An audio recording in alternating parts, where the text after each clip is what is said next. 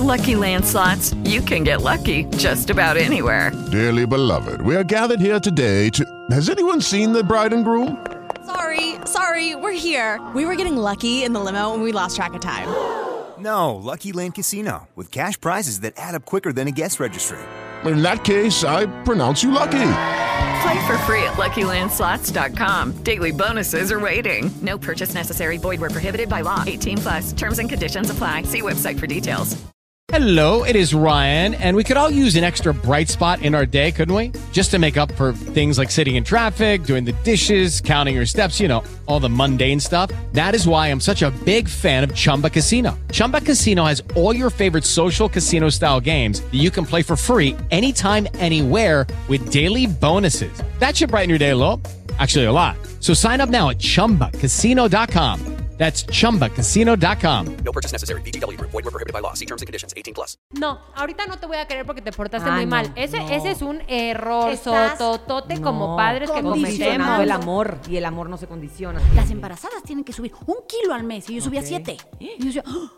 Que llegara el tapiz, que lo pusieran todo el rollo, ya está el tapiz y de repente llego y empiezo a ver unas r- unos garabatos y me quiero como morir. qué mala mamá soy, que hice mal. ¿Qué hice mal? ¿Por qué? Trabados y se abrazaban así. No sirve. Hasta que se, hasta que se abracen sinceramente. ¿Cómo están amigos? Bienvenidos a otro episodio más de Mamás con Tenis. El día de hoy estamos como siempre contentas y motivadas por el tema que vamos a platicar el día Pensé de hoy. que iba a decir con tenis y yo, yo iba a levantar mi tenis. Con tenis y, Y contentas. Y motivadas por el tema que vamos a tratar el día de hoy, que es precisamente estos errores que cometemos los papás al educar. Y por eso el día de hoy nos, nos acompaña una mujer. Es que saben que es amiga aparte de nosotros, entonces nos gana la emoción, pero es una mujer súper respetada en el, en el medio, obviamente, de la psicología, de la pedagogía. Es la licenciada Alicia Rábago, que tiene muchas maestrías, pero fíjense, ahí nomás para que se den una idea, una de sus maestrías es en psicología infantil y otra en inteligencia emocional. Bienvenida, Alicia Rábago. Uy, yo, bueno, si ustedes están contentas, yo estoy más contenta, porque cuando esto se lanzó, yo acababa de venir y ustedes lo estaban lanzando y yo decía, yo quiero, o sea, yo Alicia quiero. ahora vive en España, en la madre patria. Sí. Y entonces, pues estábamos como lejitos. Claro, entonces yo decía, no, no, me estoy yendo y esto se está lanzando. Entonces tuve la oportunidad de volver a venir y dije, hola. Y aquí Hola. estamos, y aquí estamos, sobre todo porque las que hemos tenido la oportunidad de leer tus libros, son unos libros tan claros, son unos libros tan fáciles de entender, Sí. de, de- de cosas sencillas que muchas veces nosotros los papás solitos nos complicamos la vida. Sencillas pero profundas, ¿eh? Ah, Ojo, sí, sí, La sí. verdad es que Alicia a mí me robó el corazón y me ganó cuando me dijo, ay, yo amo la etapa de la adolescencia. yo dije, ah, no, no, güey, me tengo que juntar con esta señora porque ella sí está muy elevada. Muy madura, muy trabajada, inteligencia emocional más mil. Dije, no. Pues por su le- maestría, su le, maestría. Tengo, le tengo que aprender. Sí, nunca conocí a nadie que dijera, Amo la adolescencia, amo no, la yo adolescencia, tampoco. es padrísima. Y yo decía, Oye, Señora. partamos de ahí, me espantaste. Ay, espérame, que ves que estoy muy tranquila. en mi centro. Partamos de ahí, ¿por qué amas la adolescencia, Alicia Rábago? A ver, te voy a contar. Durante muchos años hablé solamente de temas para niños cuando trabajé para una marca de juguetes. Y sí que es verdad que esa etapa es espectacular, pero creo que todo el mundo la ve así. Ay, los niños, ay, qué lindos, ay, el desarrollo. Ay, entre más chiquitos, más me informo. Y entonces, como que los papás van a las conferencias, Sí. escuchan lo que dices, buscan información. Pero luego empieza la etapa en donde empiezan, ay, ya viene el odioso, ay, es que está prepuber, es que pobrecito, ya va a entrar la adolescencia. Y le dicen un montón de cosas. sí es cierto. Y yo digo, cuando tú te pones a ver esa etapa de tu vida, que además es bueno, si los niños dura poquitito, ahora la adolescencia, piénsala. Es una etapa de un montón de cambios, pero de un montón de cambios que pueden hacerte la vida infeliz o muy feliz según la lleves. Y si tú tienes a todas las mamás repitiendo, ay, ya llegaste a la aborrecencia, ay, a la edad del chocolate, ay, ya nadie te aguanta, ay, estás prepuberto. Sí, sí, ándele, toma, beba, así lo ha dicho, salud. ¿no? Dijo, es como cuando te dicen las matemáticas. Ajá. O sea, ya predispuesto, entras, predispuesto, ya vas predispuesto y lo que haga aquel profesor así se pare de cabeza, sí, sí. ya no va a estar padre. Y yo recuerdo un profesor de matemáticas que tuvo mi hija, mi, ¿quién? ¿Cuál? La más grande, que les pintó las matemáticas justo porque toda la gente la odia. Si las matemáticas se abren una puerta, si hay que ir entendiendo. Se lo planteó tan de diferente manera que jamás he oído a mi grande quejarse de las matemáticas. Plantéame la adolescencia. Vamos, Alicia. A ver, la adolescencia, piénsatela. Es una etapa en donde incluso escoges hasta el estilo de música que te va a gustar. Sí. Por supuesto que es una etapa en donde cuestionas un montón de cosas porque te estás construyendo a ti mismo sin necesidad de tu papá y de tu mamá. ¿Qué puede pasar? Que en este momento el adolescente diga, a mi mamá y a mi papá no los tolero para nada, no son mi modelo a seguir, que es lo más común, porque los voy a cuestionar en todo lo que me digan. Ah, ¿te gusta el pelo así? Pues así no lo quiero. ¿Te gusta que yo me ponga esto? Pues esto no me pongo. Ah, ¿Tú oyes esta música? Pues esta yo no oigo. Qué Porque- raro. Si es adorable la etapa, porque no le gustará a la gente. A ver, pero cuando entiendes el por qué, el hecho de decir, ustedes son a los que más confianza le tengo. Yo ahorita no me entiendo ni yo. Me levanto un día con ganas de llorar y tú me dices, ay, ya te va a pasar. Y yo no sé ni por qué quiero llorar. Y otro día me levanto de muy mal humor odiando a mi hermano, que se quite de enfrente. No, o sea, y no sé por qué. Yo no estoy entendiendo qué me está pasando. Solo sé que me pasa, que no me siento cómodo y tampoco me han enseñado a explicar lo que está pasando. Pero además, pues sí estoy cuestionando todo lo que estás haciendo. Sí te estoy escaneando todo lo que te pones, todo lo que dices y todo lo que haces. Porque estoy en la búsqueda de crearme a mí mismo y quiero ver si eres congruente.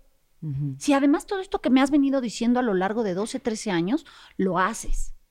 Porque si lo haces, puede que yo no te lo reconozca en este momento, pero sí puede ser mi modelo. Ay, qué ¿No? profundo. Claro. Qué. Entonces, en este estoy viendo a mi mamá, pero luego a mi papá, pero además no están hablando conmigo, están hablando entre ellos dos. Y uno le dice otra cosa, era, pero no lo hace. No, no, no está empalmando lo que está diciendo con lo que está haciendo. Sonríe, pero me está irónicamente regañando. Ah, eso no lo voy a hacer yo cuando tenga mis hijos. Ah, sí. y así te lo haces saber. Sí. Es, es alguien que está siendo sumamente sincero contigo cuando te habla, a veces cruel, a veces duro. Y, y es el momento que más contención necesita. Y es el momento en que las mamás y los papás dicen, ay, no lo soporto. Sí, es cierto. Cuando de entrada digas, pobre, no la está pasando bien, ¿en qué puedo ayudarte, mi chavo? Porque yo desde aquí puedo ayudarte. No te voy a permitir ni groserías, ni faltas de respeto, ni... Eso no te lo voy a permitir. ¿Quieres que yo te acompañe en este camino? Aquí estoy dispuesta, siempre, en cualquier momento, porque sé por lo que estás pasando. Pero es muy chistoso porque se quejan de los adolescentes, los critican, pero luego los justifican. Y entonces dices, ¿cómo le ayudo a mi amiga? O sea, eh, eh, a ver, eh, ay, es que los adolescentes tremendos, no sé qué. Ay, pero es tan buen niño. Por eso es que le compré el, el celular última generación, El play. ¿no? Pero luego no lo aguanto que, que se meta y no me pele. O sea, hay que ser un poco congruentes. Congruentes. Y cuando entiendes eso y descubres que hay amistades ahí que haces para toda la vida. Tu estilo de música, tu estilo de ropa, eh, es más, hasta una novia puede quedarse ahí para toda la vida. Tú dime si no, como papá o como mamá, tienes que estar en una etapa de decisiones tan importantes y entonces decirle, ¿estás consciente de todas las decisiones que estás tomando? No son a la ligera, hay mucha emoción en ti, toda esa emoción hay que aprenderla a manejar para que tomes decisiones que te hagan bien a ti. Olvídate de mí. Y entonces este pleito continuo, que puede ser hasta por temperamento, pues vaya bajando Ok. y dar sus tiempos. Por eso te gusta la adolescencia. ¿Tú cuántos adolescentes tuviste o tienes o cómo Tres. está? Bueno, ya tuve. Bueno, no, el de 18 No, no, está sí ahí. tienes credenciales, Sí, entonces sí. para decir todo lo que Sí, estás diciendo, 18. te creo. 18 y ¿sabes qué? Fueran, es, fueron adolescentes muy tranquilos, he de decirlo. He convivido con adolescentes complicados también. Y complicados pues porque les ves la cara de, de no estoy yo ni contento. Sí, sí, de que no te aguantas ni tú solo, que es lo que decías tú hace rato. O sea, a mí me pasa que cuando yo sí veo a mi hijo adolescente digo, Pobre. chale, Entonces, pobre, o sea, a ver, sí, no se dime, aguanta. si con el que más confianza tiene, que es contigo, además sobre todo con la mamá, que es con la que más duro se desquitan, le dices, estás insoportable, pues ¿a dónde me voy? Sí, es cierto. ¿A dónde voy? ¿A dónde caigo? Si yo ni en solo quiero estar, porque estoy Y ese es un error que tú tratas, no lo dices por hacerlo sentir mal, evidentemente, ni porque se sienta solo en este mundo de la adolescencia, lo dices porque realmente quieres que se dé cuenta que está insoportable. O sea, date cuenta que no estás cayendo bien, que está siendo que grosero. estás siendo grosero, pero nunca es con, con ese afán, pero, pero hasta hoy caigo en cuenta que sí es A cierto, ver. que es una palabra que no debíamos de usar, de decir, estás insoportable, papi, no te aguanto, te saco la Sí, vuelta, es, es predisponer. Es predisponer. Y al final del día es lo que siempre decimos, ¿no? Que si lo crees, lo creas. Oye, Y también, pues ellos que apenas Les están permiso. haciendo sus mapas mentales y ya les vas a decir, uy, la adolescencia está fatal, uy, no, está terrible, uy", ya entran con la peor actitud No, de la además vida. dicen, está permitido. Si Pues me sí. han repetido todo el tiempo Pues así que voy a estar insoportable, está Así permitido que lo sea. Bueno, ese Claro. sería de este tema que estamos hablando, de los errores que cometemos luego los papás al educar, pues ese sería uno, ¿no? Ese sería uno que tendría yo que recordar si entra, porque mira, en, en mi más reciente publicación, que es Sin Querer Queriendo, hablo de los tres errores más comunes que cometemos los padres y que aclaro, porque la gente cree que porque yo estudio un montón y porque no los cometo. He cometido cada uno de ellos y seguramente después de haber escrito el libro sigo cometiendo y si les preguntas a mis hijos dirán, "Mm", ¿no? Oye, pero ¿cuál es el más común? O sea, ¿cuál es como el que te parece muy repetitivo? El más común actualmente es ceder el- la autoridad a, a los hijos. Ese es el más común y creo que es el que puede llegar a afectar en todo lo demás. O sea, es como ¿Cómo me aterrizas eso? O sea, ceder el, el, el, el- el- por cansancio, por aburrimiento, por trabajo, por... Vas diciendo a todo que sí, que sí, que sí. O sea, en un sí. ejemplo sencillo, tipo, el niño está haciendo un berrinche desde chiquito, quiero un dulce, quiero un dulce, no, quiero un dulce, no, quiero un Estoy ¡Ah! cansado, mejor ¿Quién- te lo doy. Ay, ten un no dulce. cuestiono, Sí, te que lo se calle, sí. O, o volteas con el hermano y dices, dale el juguete que te quitó, tú eres el mayor, por favor. Ah, Eso yo sí Sí, lo hago ahorita. lo. Ayer lo hice, hoy, en la Sí, mañana. lo hacemos. Pues de entrada, fíjate, yo te diría, estás generando que hay un resentimiento entre ellos que no debe de ser, porque entonces, en tu caso, ella dirá, ah, pues, qué padre, o sea, por ser chiquito le tengo que dar todo a este berrinchudo, y este otro diciendo, yo hago un logré. berrinchito, me dio canso a mi mamá y ella me lo tiene que dar. O sea, si yo lo agarré primero, ¿por qué él va a venir a llorar para que yo se lo dé? Y claro, tú porque ya es que se calle, por favor. Sí, es abrumador. Claro, claro. Pero entonces, en ese momento tú lo resuelves, pero empiezas a dejar en la hermana el, uy, qué insoportable. Todo siempre llora y consigue. Uy, odioso. Esos Claro. resentimientos que cuando uno crece, dices, Sí, sí te acuerdas. no, no, y se los cantas si es que puedes sí. cantárselos. Sí te acuerdas. Entonces, estás provocando algo que no quieres, porque tú quieres que sean los mejores hermanos del mundo mundial siempre, siempre. Y sin querer estás. Y sin querer estás. sin querer queriendo. O sea que tú dices que esto, por ejemplo, yo siempre aplico la de, dale, mi amor, tu hermano está chiquito. Ya que dale el- ese popotito que ya está todo masticado, te vale, no te sirve, pues dáselo, dáselo, está chiquito. O sea, eso no aplica. No, no aplica. ¿En serio? No, no aplica. Porque tú llega un momento en que, en que ya te puede decir, ¿y a quién, ¿y quién dijo que yo quería crecer? Si es más padre tener ¿Ser el bebé? Sí, sí, todo, todo sale más fácil. Me, me- me dan a mí todo más fácil llorando, así resuelvo mi vida. ¿En qué momento yo? Ahí puede generarse el- el- los niños que te dicen, yo no quiero ser grande. Ay, no, Leito, no Qué quieres ser grande. Pues pa- a ver, a ver, vamos a plantearlo. Si tienes al otro y todo el tiempo le dices, ¡ay, qué insoportable estás, qué odioso estás! No me dejas darte un beso, todo ahí estás todo huraño. las fotos, las historias. Las fotos, mira, es que no te dejas. Y en cambio, Leito, ¡ay, mira! foto con mi bebé. ¡Ay, qué lindo mi bebé! ¡Ay, miren la cara que puso Leito! ¡Ay! Pues llega un momento en que él escucha aquello que no entiende, Leito escucha aquello que no entiende y dice, pues así no quiero estar que mi mamá todo el día me esté se esté quejando de mí. Y aquel dirá, uy, pues el otro es su consentido. Qué fuerte. O sea, son estas cosas no dichas, tan claras, pero que sí dejan. Es- ese es un tema que, que yo le llamo las etiquetas, que a veces te duelen a la- hasta las que no te, te pusieron. Ejemplo, em, por ejemplo, en mi casa somos dos. Y mi hermana es súper creativa desde chiquita, sabía que era diseñadora, tiene súper buen gusto, ya sabes. Entonces, ay, qué bien, era, alababan su, su Su creatividad y su originalidad. A mí no me decían que yo no lo fuera. no me lo decían. Pero yo era la deportista, la activa, la todo el tiempo quería estar eh, así en primer plano, ya sabes. Entonces a mí me alababan que deportista, que estudiosa. A mi hermana no le decían que no lo fuera. Claro. Pero, Pero es yo- una etiqueta. Claro, yo, yo toda la vida crecí pensando que mi hermana era la creativa y yo no. Ay, bueno, pero eso no es culpa de tus papás. No, eso claro es que no. culpa tuya. No, no, por supuesto. Por eso, no, no. Pero es, es lo que Por eso digo. la etiqueta, Son ¿no? las etiquetas no puestas. No puestas, que pero, tú, te la, tú te la acomodas. Sí, sí, sí, sí, y, sí. y- y además mis papás nunca lo hicieron con el afán de, o sea, nos elogiaron a cada una. lo que- Claro, queremos Lo que enaltecer lo que hacen bien. Claro. Sí, etiquetas y no cuando yo empiezo a trabajar en una escuela y descubro que también era súper creativa y que me decían todas las maestras, oye, qué creativa eres. Oye, yo decía, No, es mi hermana. ¿Y mi hermana? ¿No? Eh, hasta eso hay que enseñarle a nuestros hijos. ¿Qué etiquetas te quieres quedar? ¿Qué etiquetas te quieres despegar? Y, por ejemplo, la adolescencia, esta entrada a la adolescencia es un muy buen pretexto. O sea, yo sé que estás de mal humor, pero tú quieres que toda la gente te vea de mal humor y digan, porque así se va a quedar. Tus amigos van a crecer, ay, este vivía de malas. Yo sé que estás de malas, pero el aprender a manejarlo Claro. te ayuda a ti. Entonces, ¿qué, ¿qué quieres que la gente vea de ti? No por apariencia, sino porque realmente quieres ser tú. Ok.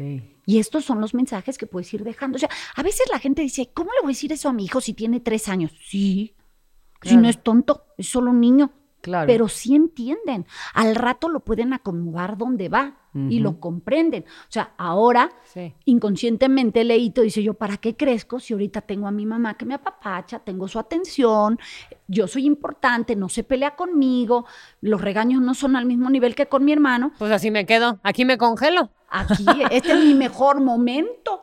Claro. Le voy a crear un síndrome de Peter Pan. Esperemos que no. Esperemos que no, porque Déjame también. quito la etiqueta. Ah, Ya la quité. Y también fíjate que esto me gusta decirlo.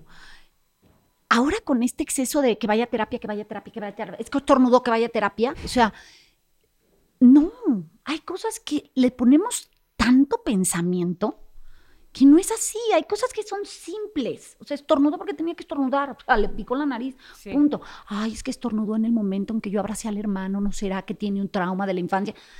No, no. No necesariamente. No necesariamente. O sea, ya tenemos mucha carga como mamás, mucha, de verdad. La que tú solita te pones y tú dices, yo voy a ser una mejor mamá, que mis hijos sean muy buenos. Todo esto que tú te dijiste. Luego viene l- las expectativas de tu alrededor cercano. ¿No? El marido, los papás, eh, todo este rollo. Y luego vienen las redes y este mundo y esta presión social en donde, eh, vamos, yo hasta se lo dije a Odalis algún día, le dije, no manches que acabas de tener un bebé. O sea, de verdad caes gorda. se lo me lo dije. dijo en repetidas ocasiones. Se lo dije. o Pero, sea, lo to- pero con amor. Sí, con amor, pero sí le dije, caes. Quítate o sea, la etiqueta. Sí, caes gorda, porque ah, no está Sí. padre. No está padre que haya alguien que te vea los dos meses cargando al niño y tú esquelética. Cuando llevamos 25 con una y la panza sigue. Bueno, bueno, ¿no? bueno, ya hemos hablado de eso en ocasiones anteriores.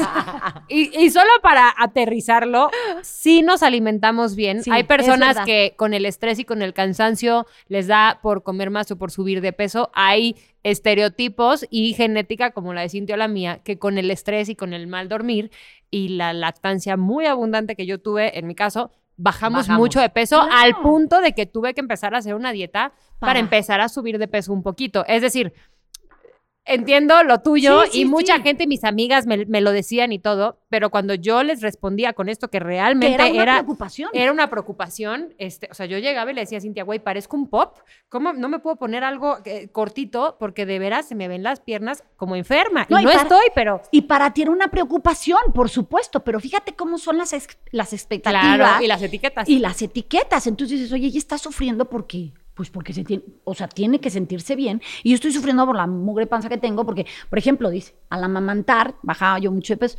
Yo era una fábrica de, De leche. leche. Y no pero bajabas. clausurada, porque no, o sea, ni sacaba tanta leche, ni adelgazaba tanto, o sea, no, Sí. que me entiendas, yo subí entre 35 y 40 kilos por embarazo. Rábago. Sí, Wow. claro. Claro, hay gente que no me conoce cuando Pero te me tocó la época de, ¿tienes que comer por dos? No, ¿O cómo estuvo? No, me siquiera. tocó la época donde empezaban a decir, las embarazadas no pueden subir tanto de peso. Las embarazadas tienen que subir un kilo al mes. Y yo subía siete. Y yo decía, ¡Ah! ¿Qué Pero- tipo de embarazada soy yo? Exacto, ¿en dónde cuadro? ¿No? y, y- y luego, fíjate, para que veas qué duro fue, me acuerdo que Bárbara Mori estaba embarazada, o sea, eh, al mismo tiempo que yo de, la, de mi grande, Sí. o, o yo acababa de tener a mi bebé y ella iba a tener, y ella había subido mucho de peso. Y me acuerdo que la entrevistan y yo hice empatía con ella porque el entrevistador era, ¿y cómo le vas a hacer para bajarte de peso? Una cosa así estúpida le preguntaron. Y yo decía, contéstale, contéstale, ya sabes, o sea, como, sí, sí. como si me lo estuvieran Preguntando preguntando a mí. Claro, porque te refleja. Claro. Y te detona a ti Muchas cosas. cosas. Entonces, para que veas cómo cada quien puede tener sus cosas, y así como decimos de los adolescentes, tienen que tener muy claro que es una etapa de tu vida, como la va a ser la menopausia, porque ahí se habla como de una segunda adolescencia, Claro. pero tienes que pasar por ella. O sea, pasaste por la niñez, pasaste por la adolescencia, vas a pasar por la adultez, Dios quiera, ¿no? Oye, Rábago, ahorita, ahorita que platicabas de este tema de los hermanos, eh, yo siento que yo me reflejo mucho porque yo fui hija única. Entonces, cuando veo a mis hijos peleando, me da muchísimo coraje. Porque digo, ustedes no saben lo que es pasar sábados y domingo como una ostra. O sea, viendo Chabelo comiendo pizza sola sin nadie que te retroalimente porque tus papás están dormidos. Entonces, como que me da coraje y digo, no se peleen, güey, diviértanse, jueguen. O sea, qué suerte que se tienen el uno al otro, ¿no? Eh, pero sí me doy cuenta que de repente nuestros hijos, sin que nosotros lo hagamos, se ponen como esa presión de querer ser como el más grande o de querer ser como el más chiquito, pero entonces aprenden lo bueno, pero aprenden lo malo. Claro. ¿Cómo podemos manejar esas situaciones como papás? Es decir, por ejemplo, mi hija ama a su hermano mayor, a los dos, pero al hermano mayor es como... Su ídolo. No, Claro, o sea, es- le gusta tal agrupación, entonces yo quiero hacer mi cumpleaños de esa agrupación y es como, dude, No, no, no, no, no te gusta a ti, acuérdate. Tú cumple siete, tú sé una niña. No, es que como que me urge crecer. Y el chiquito también es, ¿cómo? O sea, se fue de campamento. Yo cuando me voy a ir de campamento. Y entonces como que estar lidiando constantemente con estas situaciones de que el otro quiere ser el otro y que nunca están felices como con lo que en realidad son. ¿Cómo hacemos para manejar esas situaciones? Esto es muchísimo trabajo. Fíjate desde dónde empieza el trabajo de autoconocimiento, de autoconcepto, ¿no? De empezar a decirle algo, ¿de verdad te gusta esa música? Porque tú no te me haces de ese estilo. O sea, porque, vamos, ni la deberías de escuchar. Entonces, empezar a hacerlos que ellos empiecen, a ti te gusta mucho tal color, a él le gusta tan color. Qué bueno que todos tengan un gusto diferente. O sea, no porque a mí me guste, a ti te gusta. No es a fuerzas. O sea, hay gente que es muy original. ¿Que te guste el mismo? Pues sí, pero no todo te puede gustar igual porque no son la misma persona. Y hay que respetar al otro. O sea, es este trabajo de autoconocimiento que va a pasar, sí, porque tu hermano es un ídolo. Es, wow, él ya puede hacer cosas que yo no hago, ¿no? ¿Sientes que ayuda como tener espacios individuales con cada uno de ellos, así, pero, o sea, premeditados? Digamos, hoy tú y yo vamos a ir a hacer tal cosa y tus otros hermanos no van. O eso, o eso no tanto porque no es como la realidad. Pues mira, sí ayudaría, pero la verdad es que como tú dices, a veces no es la realidad. O sea, ¿dónde dejo a los otros si yo trabajo y con trabajo? Pero si los tengo a todos, sí puedo incluso darte tu lugar, que hay muchas mamás que dicen, ay, ¿cómo? Ay, lo voy a dejar ganar porque es el chiquito. No, o sea, si estamos jugando todos, pues a veces, a veces gano yo, claro, Claro. A veces gano yo. Bueno, también hay papás que no dejan ganar nada. Sí, mamás que no, no, No se o sea, manchen. ayúdale un poquito para Yo. que de repente, ¿no? ¿No dejas ganar nunca? No. ¿Y sabes qué es lo peor, güey? Que a mí mi mamá no me dejaba ganar y yo berreaba. Y le decía, haciendo lo mismo. le decía, por favor, déjame ganar el juego de Pocahontas, te lo pido. Mami, por favor, me duermo todos los días temprano y lavo los platos no. siete días, por favor. Y mi mamá me decía, se empezaba a reír y me decía, no, no, No. te voy a dejar ganar, yo gané, juega mejor. Y yo, Pues está bien. ¿no? güey, y, Mira, y yo también le hago eso a mis hijos. ¿Sabes qué es importante? ¿Sabes qué es lo más importante? Porque decir que está bien o no está bien sería hablar que todos funcionamos igual. Está bien depende para quién. O sea, si tienes a un niño al que le hay que reconocerle cada pequeño esfuerzo porque a lo mejor tiene la autoestima un poquito más baja, Sí. pues coopera un poco, ¿no? Pero si tienes a uno con autoestima engreída, pues a lo mejor es, pues juégale mejor, Bájale. amigo. Sí, o sea, porque Oye. siempre va a haber alguien que pueda ganar. Y Claro. conforme a lo que decías ahorita de los hermanos, creo que este, esto de los hermanos es un clamor general, ¿eh? Incluso, Sí. o sea, yo que no fui hija única, que tengo dos hermanos más Sí, sí, y sí. que mis hijos también tienen cada uno dos hermanos, eh, siempre creo que nosotros, todos los papás aspiramos a eso, a que nuestros hijos se lleven bien. O sea, siento que cuando tú ves que tus hijos se llevan bien, sientes así como un, Bien. Palmadita. Palmadita, vas bien. Y cuando se pelean, lo, lo padeces porque entonces es que estamos haciendo mal para que, Claro. para que no. Entonces no siento que sea tanto tu obsesión o tu fijación Solo porque tuya, fuiste, sí. exacto, hija única, sin- sino que creo que este tema de los hermanos es, Pero es fíjate, general. algo general. que yo, y esto creo que lo toco en este primer libro, la- la- los pleitos entre hermanos. La sangre no implica que tengas que aguantarle a tu hermano todo. Ah, ni a nadie de la familia. A, a nadie. O Pero sea- qué duro es, porque pues la sangre llama y es tu hermano. y- No, o sea, yo, yo sí creo que hay que enseñarle a tus hijos, pues si eres amable, te vas a poder llevar bien con tus hermanos. O sea, así como eres amable con las demás personas, también lo tienes que ser con tu hermano, incluso más. O sea, ¿cuál es la necesidad? De, de estarlo molestando o de decirle todos los defectos, porque como nos conocemos y la confianza pesta, Claro. pues es, es Picar, ya sé, con, ya sé con qué te voy a dar, pues. O sea, Claro. yo sé qué es lo que te molesta a ti, Claro, entonces sé con punto qué. débil. Tu punto débil. Y luego ese mismo, con los amigos, permite un montón de Sí, cosas, cierto. ¿no? Y dices, al hermano le gritotea, al Pero aparte es cadena, ¿no? O sea, tú también que tienes tres hijos, o sea, yo veo como un, es, es así la cadena, ¿no? Yo molesto al que sigue, el que sigue molesta al que sigue, el que sigue molesta- Y ya pues el pobre, el chiquito, pues Al molesta perro. al perro, al gato o al que puede. No, fíjate que ¿No? no. No. porque yo tengo dos Ay, niñas no, y sí un lo- niño. Y la verdad es que hay, ah, hubo como mucha cercanía. Mi hija, la más grande, es como muy maternal. Y le lleva siete años al otro. Mm. Entonces era como, a veces yo le decía, no, no te voy a amarrar las agujetas. Y acto seguido venía con las agujetas. ¿Y ahora quién te las amarró? Mi hermana. sin anda. Nada más me decía. Entonces, Fernanda le, le, le resolvía un montón Mm. de cosas. Le decía, Fernanda, es que no le estás ayudando. ¿Tú qué crees? ¿Que soy una bruja? Porque no le... no, o sea, tú también aprendiste. Pero era como, como... Es más, hago la broma de que eran las hermanastras y el ceniciento, ¿no? Porque cuando les convenía, Sí, sí, sí. eran todas chismoseando a Diego. Sí, aliadas contra él. Exacto. Y cuando no, era como "Ay, mi bebé, mi bebé. Y la grande y el, y la grande y el chico as- se llevan muy bien. La de en medio le costó mucho más trabajo entrar y hacían, se juntaban los dos para molestar a la Bueno, de por eso, o sea, lo que voy, las alianzas con los hermanos siempre Exacto, son. sí. O sea, siempre ves como para dónde vas a aliar para molestar al otro, Al otro. o para ayudarlo, o sea, es la misma. que Pero sí que- llegué, sí llegué a unirme a la solitaria Sí, claro. a hacer equipo. Claro, Sí tienes que No, hacer bueno, equipo. pues Bueno, es y ese sí. sería uno de nuestros errores también, ¿no? De que de repente no, no, de- los obligamos a, te tienes que llevar bien con tu hermano. Sí. Tienes que hacer esto No, con no, tu no hermano. tengo. Cuando a lo mejor, pues, pues no. mamá, ¿Cómo, ¿por cómo qué? podemos hacer para una buena conciliación después de una pelea de estas así terribles? Porque tenía mi, los- mi tía así, le decía, se van a parar los dos frente a frente y se van a abrazar. Y hasta que no se abracen y que sea un abrazo sincero, porque si no, no los dejo irse. Y obligaba a mis primos, ellos eran tres y mi tía pues básicamente los crió sola. Sí, pobre. Güey, en- sola. Entonces, los veías así, trabados y, y se abrazaban así. No sirve. Hasta que se, hasta que se abracen sinceramente. Pues hasta que se ablandaban y se abrazaban. Era de y yo sí veía que algo pasaba en el abrazo. No, algo pasaba en el abrazo sincero, que real era como un bálsamo y sí se calmaban. Pero no sé si ese sea un buen método o si es mejor darle su espacio y que se odien una semana. Pues más que se odien una semana, es como...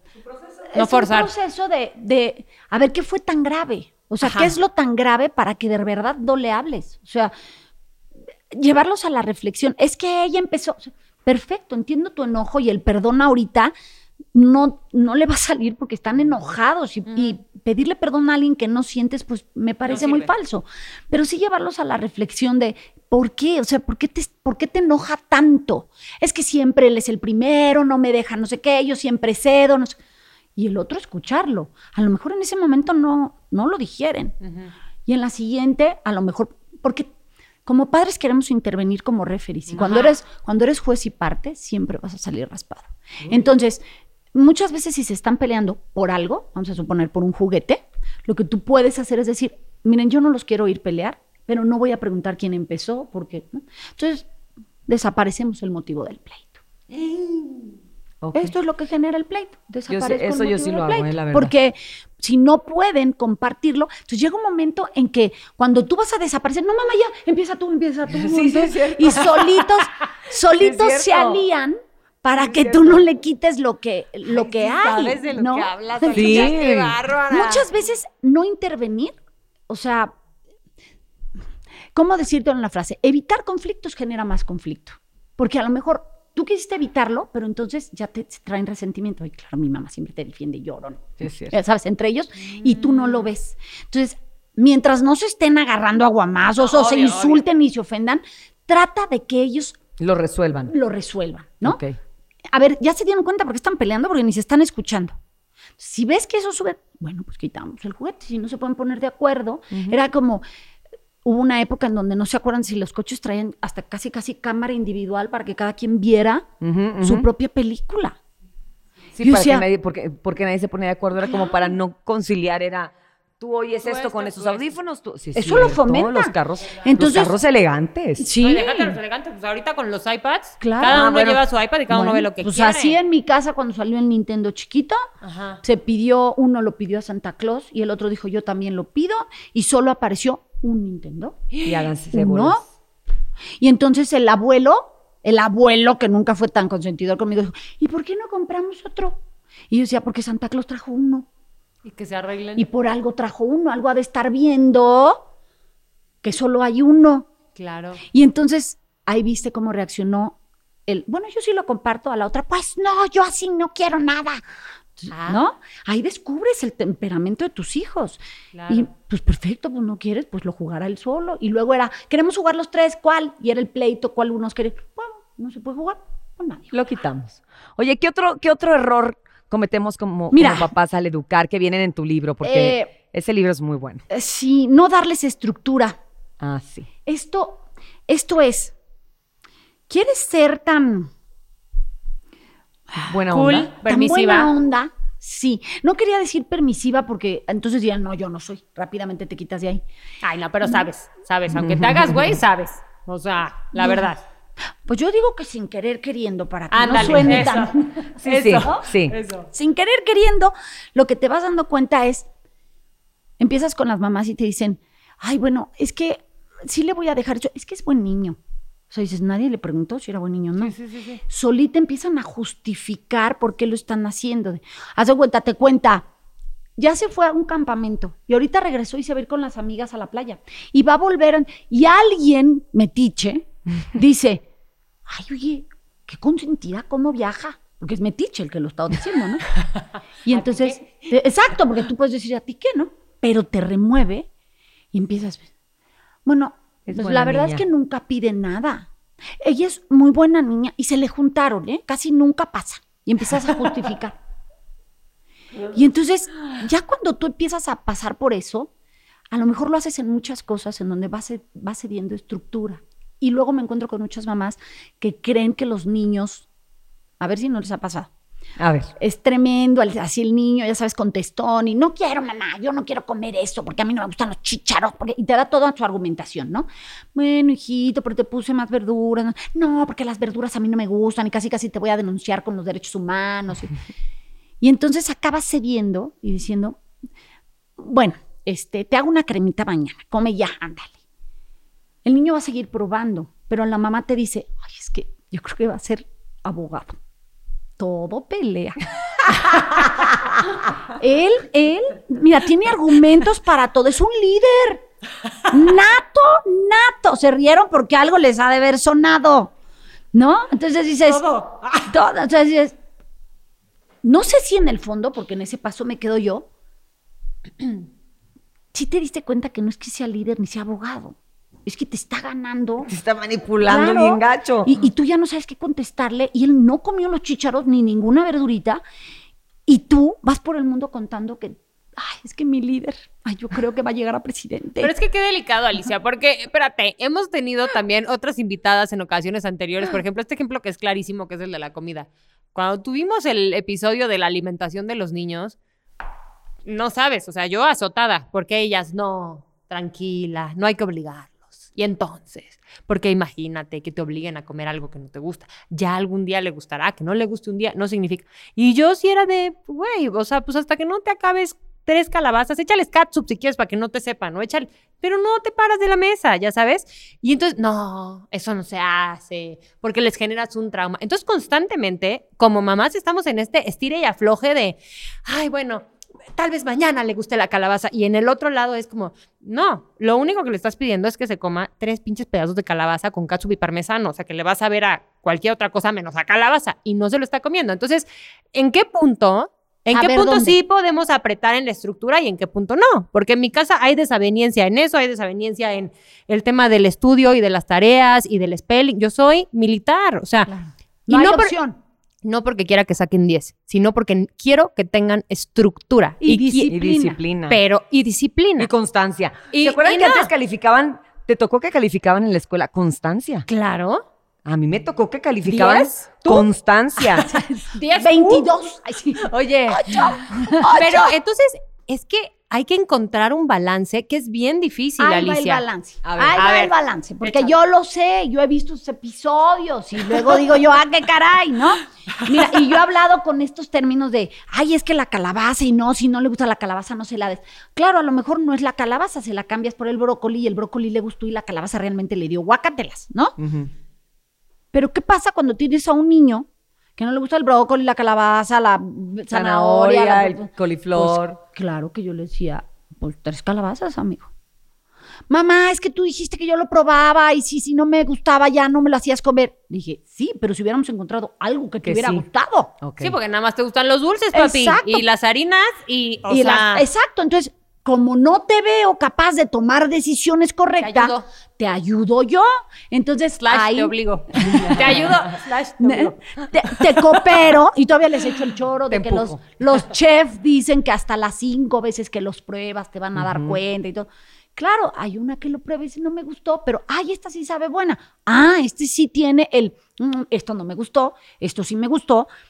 Y no nada más es, no quiero, no quiero, no quiero. Entonces, ¿Cómo llegar a ese equilibrio? Que esta es la pregunta en Ajá. todos los aspectos. ¿Lo obligo, no lo obligo? ¿A qué lo obligo? ¿A qué no lo obligo? Estoy siendo muy... Esto no es más que conocer a tu hijo. Que esto va aquí.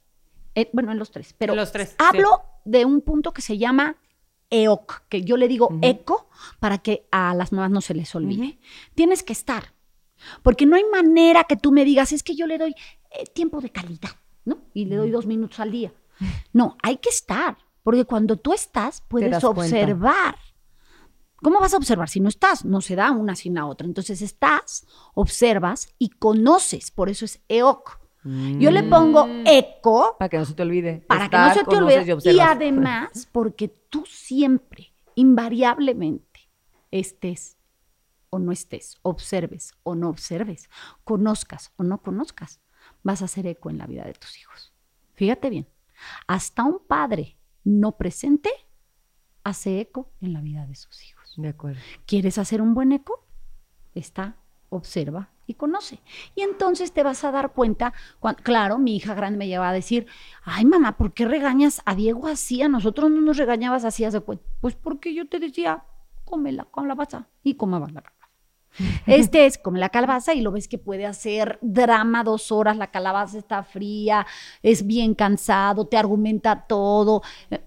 Pues cada uno es diferente. Sí, cada carácter Cada- es diferente. Y qué loco que vienen de los mismos papás. De los mismos Y genes. que puedan ser Tan diferente. tan distintos. Y de la misma educación, y de la misma cuna, y de la misma todo. Y, Y yo aplaudo, son fíjate. personalidades. Cuando eso pasa, digo, Sí. cuando una mamá me dice, es que tengo el agua y aceite, bendito Sí. Dios. Imagínate que fueran igualitos. Sí. Ay, Qué ¿quién- fácil. quién- Ah, qué no, chafa. quién sabe, ¿no? Hasta por ellos, su propia personalidad. No sé, me gusta el blanco y a mí el negro. O sea, hasta pueden ser buenos amigos. Igualitos, pues pueden ser buenos amigos, pero a lo mejor vas a tener pleitos en otras cosas. Eh, Agradece eh, lo maravilloso que puede hacer que sean tan diferentes como que se parezcan, pero sí aprender a reconocer, hay alguien que dice, y los educa igual, pues ahí está el error. Tú Sí, no porque puedes te educarlos cuál igual. era la personalidad de tu hijo para irte a eso. Ay, sí, yo les Otro di lo error, mismo. otro Yo les, mira, yo les di lo mismo. Traté de ser muy justa con ellos.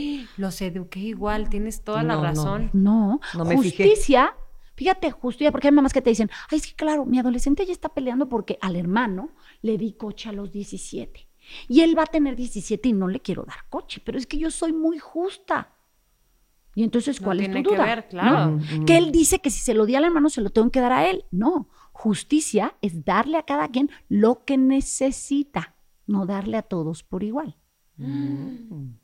Entonces, si tu hijo viene y te pelea porque su hermano tuvo coche, tú le puedes decir, sí, nada más que él me contesta el celular, él siempre me envía dónde está, él no pierde nunca nada, él me ha, me ha demostrado ser responsable, eh, no sé, no bebe, millones de...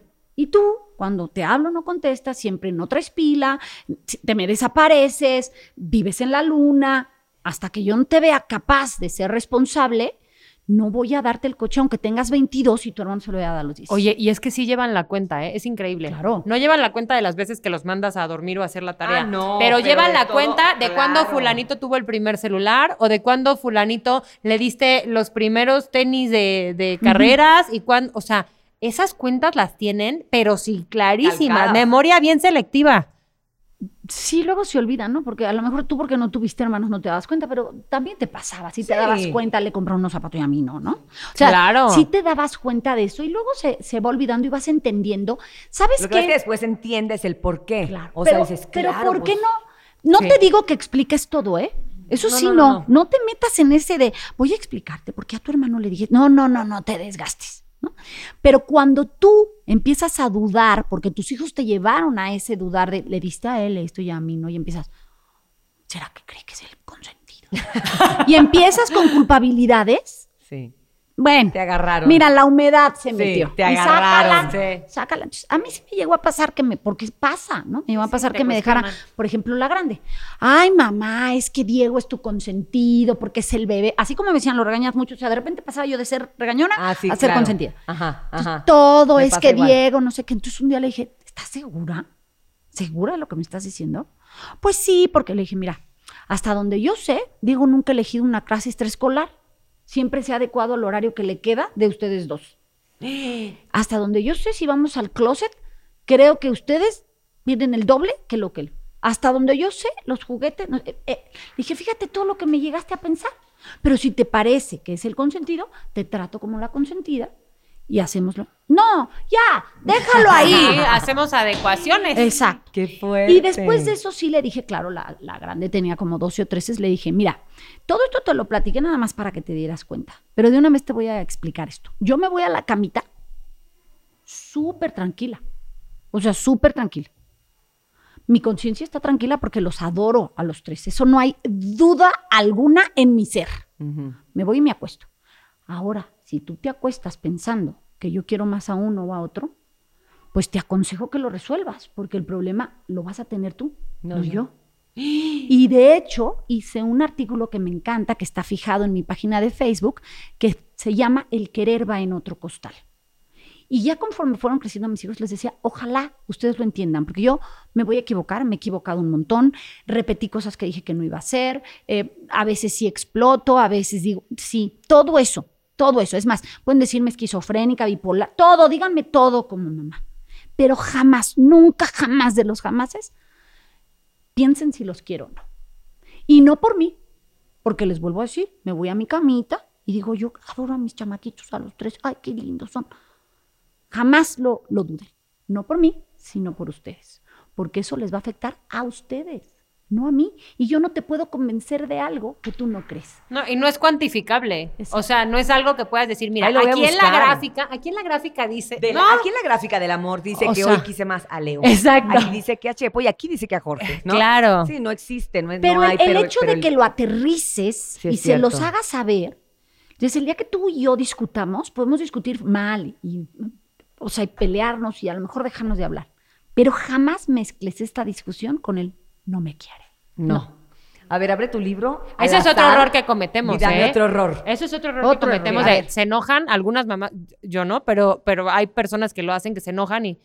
No, ahorita no te voy a querer porque te portaste Ah, muy no, mal. Ese, no. ese es un error sototote No, como padres que condicionando el cometemos. amor y el amor no se condiciona siempre. Claro. No se condiciona nunca porque entonces vas a buscar siempre agradar al otro para que te quiera. ¿Qué les podemos decir? Obviamente nunca los dejas de querer, pero ¿qué les puedes decir? Me decepcioné, me siento triste por lo que hiciste. O sea, esta situación, a lo mejor, fíjate que me sorprendió esto que hiciste, por ah, preguntar, estamos muy mal acostumbrados. Nos pusieron tanto que los papás, evidentemente, somos en el organigrama los que se supone que sabemos un poquito más, que nos damos a la tarea de que queremos saber todo. Y no es así. Entonces, date la oportunidad de decir, esto no me lo sé, déjame investigarlo. Oye, esto es nuevo. Oye, enséñame qué sabes tú. Ujú. Y, y- y tratar de decirle, fíjate que esto me sorprendió, no, no lo esperaba de ti, porque, ¿por qué pasó? ¿O por qué lo hiciste? Aprende a preguntar.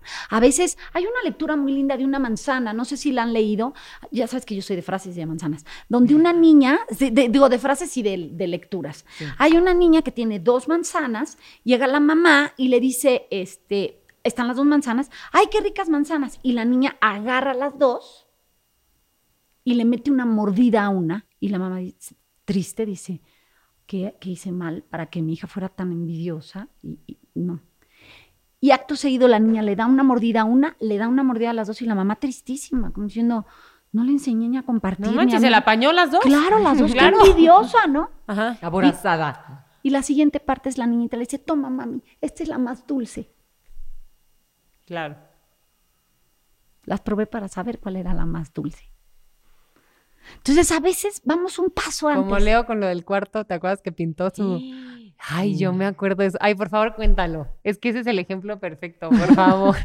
Cintia, o sea, creo que nunca la había azotada porque la verdad es una mamá Sí, bastante, bastante elevada, relajada y- desarrollada No, y, relajada, pero ahí me acuerdo que se le A ver, ya cristalizaron saben que los nosotros ojos. las mamás idealizamos el cuarto de nuestros hijos, ¿no? Más que el último y que ya, Y la casa y ya el orden. estaba terminando de, de- de ser su cuarto be- de bebé y, y- y- y qué bonito nos quedó y qué divino y va a tener eh, eh, aquí donde pongo una pista y aquí donde ponga no sé qué, no sé qué. Y entonces un día yo llego y encuentro la pared con el tapiz que yo había comprado, que había escogido. Carísimo de París. Deja tú lo carísimo, lo, lo complicado que es que fuera el tapicero, que pusiera el tapiz, que me Tardan cinco semanas que la en cotización, que llegara el tapiz, que lo pusieran, todo el rollo, ya está el tapiz. Y de repente llego y empiezo a ver unas unos garabatos y me quiero como morir.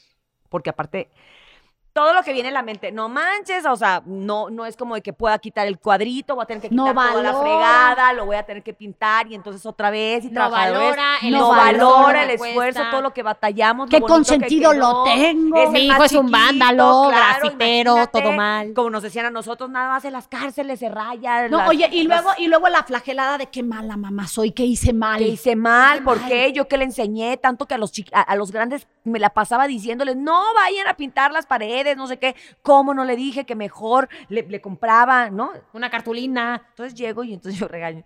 Llego con Leo y le digo, ¿me puedes explicar qué es esto, Leo? Pero no en ese tono, un poquito más Un elevado. poquito Sí, más elevado, con tono sinaloense. bastante más emputada. Arremangada. arremangada. ¿Me vas a explicar qué es esto, Leo? Y entonces Leo chiquito, o sea, de verdad era muy Yo chiquito. tenía entonces, como cuatro, ¿no? Como cuatro años, agarra un carrito y me dice, mira mamá, es que hice la mejor pista del mundo. Por aquí subes y luego te das la vuelta y luego regresas. Y yo, o sea, realmente, él hizo una obra, o sea, hizo una pista. Claro que era no, lo que él fue- quería. no es un garabato que hizo por darme en la madre a mí. No, no era per- No era para Era perturbarme. su cuarto, su juego, su espacio y nunca le Espérate, preguntaste. todavía un mes después le digo, ¿y ya pintaste la pared? No. Y me dice, cállate, que cada que llego está jugando feliz en su pista. Feliz. Feliz. Dejó Feliz. las pistas, esas grandotas físicas, él feliz en la pista que él había dibujado. Ni siquiera fue un pretexto. Sí, o sí. sea, no fue una No manipulación. del salió, no, se salió. No se salió. Realmente lo hizo con toda la creatividad. Y su- jugaba. y jugaba. Y ahí se la pasaba y era Horas. su juguete favorito. Los carros en la pista de la pared. Entonces yo llegué y les conté, porque obviamente ya después otra vez, pues por mi culpa. Qué mala soy, Qué mala lo regañé mal. pensada. Le hubiera preguntado primero. Hijo es un santo. Hijo, es, un- es que va a ser Ay, arquitecto. eh, es que- es creativo. es que es muy creativo y seguramente va a ser un arquitecto. o diseñador gráfico. Claro. o en 4D. No, entonces. pues Cintia sí. ya se imaginaba hablando en el documental de su hijo, así que era como un artista. bueno, desde pequeño pintaba las paredes. Pero sí, y yo lo sea, apoyaba. Ah, Pero es falta Yo me de fui directo al regaño. claro. Y ahora te digo, también es válido. O sea, también, Sí. ay, no te flageles porque lo hiciste. O sea, pasó. No me- yo sí me sentí bien mal, claro, Alicia. Lloré, no, y luego- lloré y llegué a contarles a ellas y ellas también lloraron conmigo. Claro, o sea, lloramos luego- todas. así. Y luego regresas y le dices a Leo, Leo, perdón. O sea, la verdad es que las paredes no se rayan. Yo reaccioné a esto. Qué bueno que me encontraste una explicación. O sea, lo, lo que pasa hoy es que tanta información confunde, ¿sabes? No le puedes decir que no porque le haces una herida de algo. Ay, si le dices, le prohíbes aquello, no lo estás dejando madurar. Pero si luego lo regañas en este tono, quizás su lóbulo central no se, Se desarrolla. asusta. En vez me- de aprender, se asusta. Entonces digo yo, ¿qué me pasa? Que me Ta encuentro. madre. Sí, Ta madre, me encuentro con mamás que están pensando demasiado, el, el overthinking famoso. O sea, pensé tanto que ya no hice nada. O sea, haz de cuenta, pongo el ejemplo de la mamá que está el berrinche en el súper, a tope, y la mamá se siente observa porque es horrible cuando un niño te hace un berrinche y toda la gente te voltea a ver así como diciendo, "Mm, ¿así lo educa? Mm", ¿No? Y si reaccionas, "Mm, ah, qué regañona, ¿no? O sea, todo está mal visto. Entonces la mamá empieza, híjole, es que si lo, si lo regaño ahorita, me están viendo los demás y van a decir, me pueden demandar, van a decir que no, estoy abusando. Pero eh, si no lo regaño, pues va a seguir llorando, este, pero no le voy a comprar nada. Si se le digo que sí, entonces va a ser un malcriado. Y pum, pum, pum, pum, pum, pum, pum. Y de repente el niño ve que no reacciona y se para porque alguien nos trajo y se paró y se fue. Y tú solita dices, bueno, ya la otra. Y no hiciste cierto. nada. porque pensaste demasiado que no hiciste. Hoy, después de hablar con tantas madres de familia, con tantas cosas que veo, digo, haz, haz. Que luego tienes que decir, me equivoqué. Sí, pero hazlo. Sí, reacciona. Pero reacciona ante algo porque tu hijo es esa parte de que quiere estructura. O sea, tu hijo está buscando en ti un puerto seguro, aunque parezca ese adolescente que todo te critica, que todo te dice, así vas a salir peinada. Mm. y tú, ¿cómo? ¿Qué tiene? No, nada más, si tú estás bien, estás bien. Y tú, pues, ¿qué traigo? Es hasta ese adolescente te necesita como puerto seguro. Yo te digo, yo necesito a mi mamá, todavía. Y hay otra lectura muy linda que se llama La madre buena se vuelve innecesaria. Claro, la lectura tiene toda la razón. Volverlos independientes, autónomos, dejarlos volar, darles todas las herramientas. Voy a apuntar. Pero mi mamá siempre va a ser necesaria para mí. Claro. Y le agradezco profundamente que me haya dejado volar y que haya aprendido y que pero siempre la quiero junto a mí lo más que se pueda. Entonces, ese balance cuesta mucho trabajo y creo que hoy sea a- entre estas expectativas, entre la presión social, entre, uy, hay mucho para informarse, ay, ¿cómo se le ocurre? Hoy leen de todo.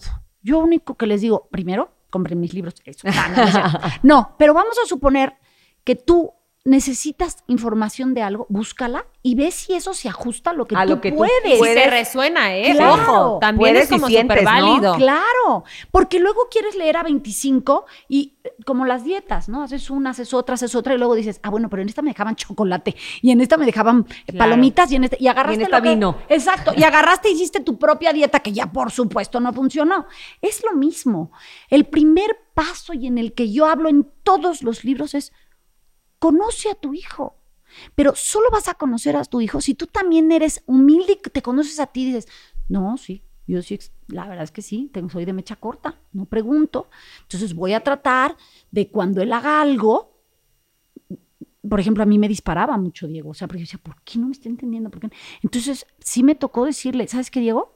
Vete a tu cuarto o a otro espacio de la casa donde yo no te vea. ¿Por qué, mami? Porque me estás cayendo muy gordo. Y no quiero decir cosas de las que me voy a arrepentir. Y que te puedan lastimar. Y entonces se iba a su cuarto así todo muy serio, porque se lo decía yo muy serio. Sí, y luego al ratito se aparecía como los dientes, ya te caigo mejor. Ay, Alicia, qué mala onda. Y si no me caía bien, le decía, no, todavía no.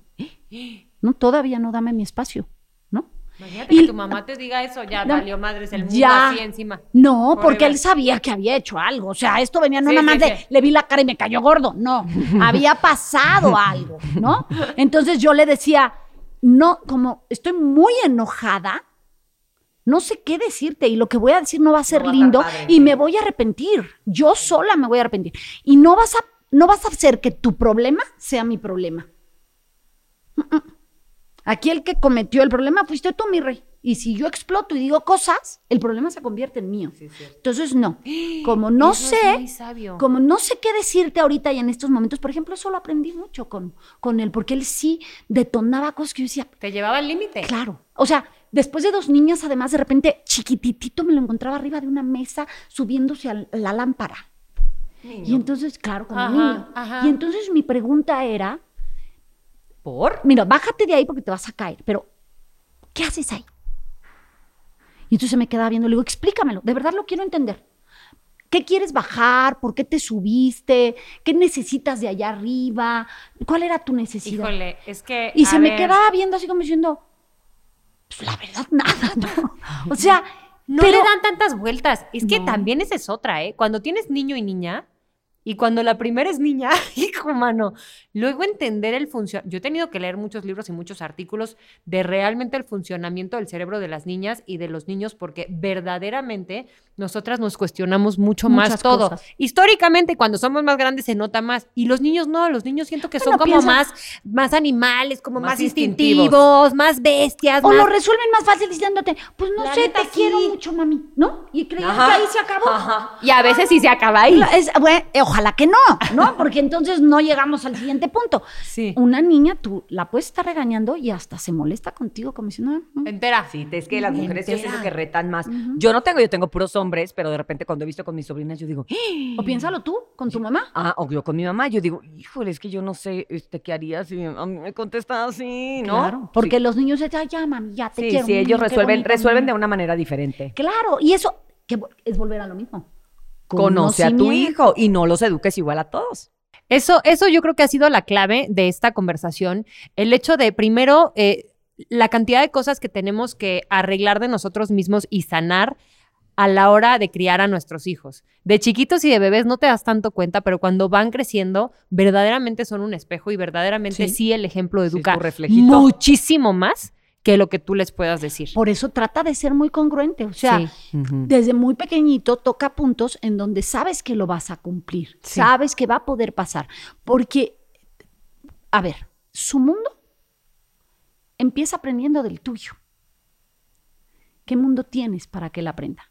Flashback, me acabo de acordar que Alicia una vez me dijo, no los amenaces. No, andas muy así como receptiva. Oye, cañón, espérate, una vez me dijo, aquí, no todo". los amenaces si no les vas a cumplirlo con lo que los estás amenazando.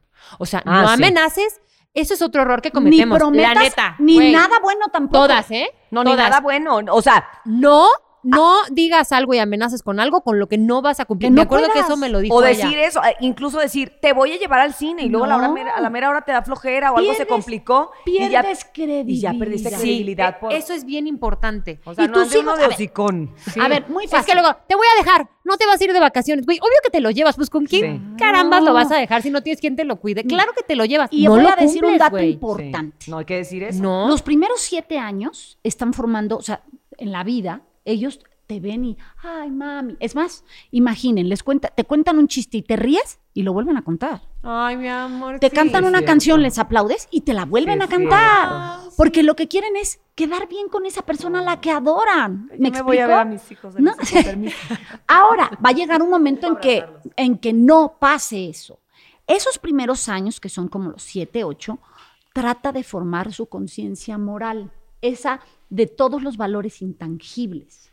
El ser empático, el ser amable, el ser educado, el ser cordial, el ser am- a- este, buen amigo. Todo eso que dices, ¿cómo se lo explico que no se toca y no hay cómo? no. Todos esos valores hay que ponerlos en esa etapa en donde está muy receptivo para quedar bien contigo.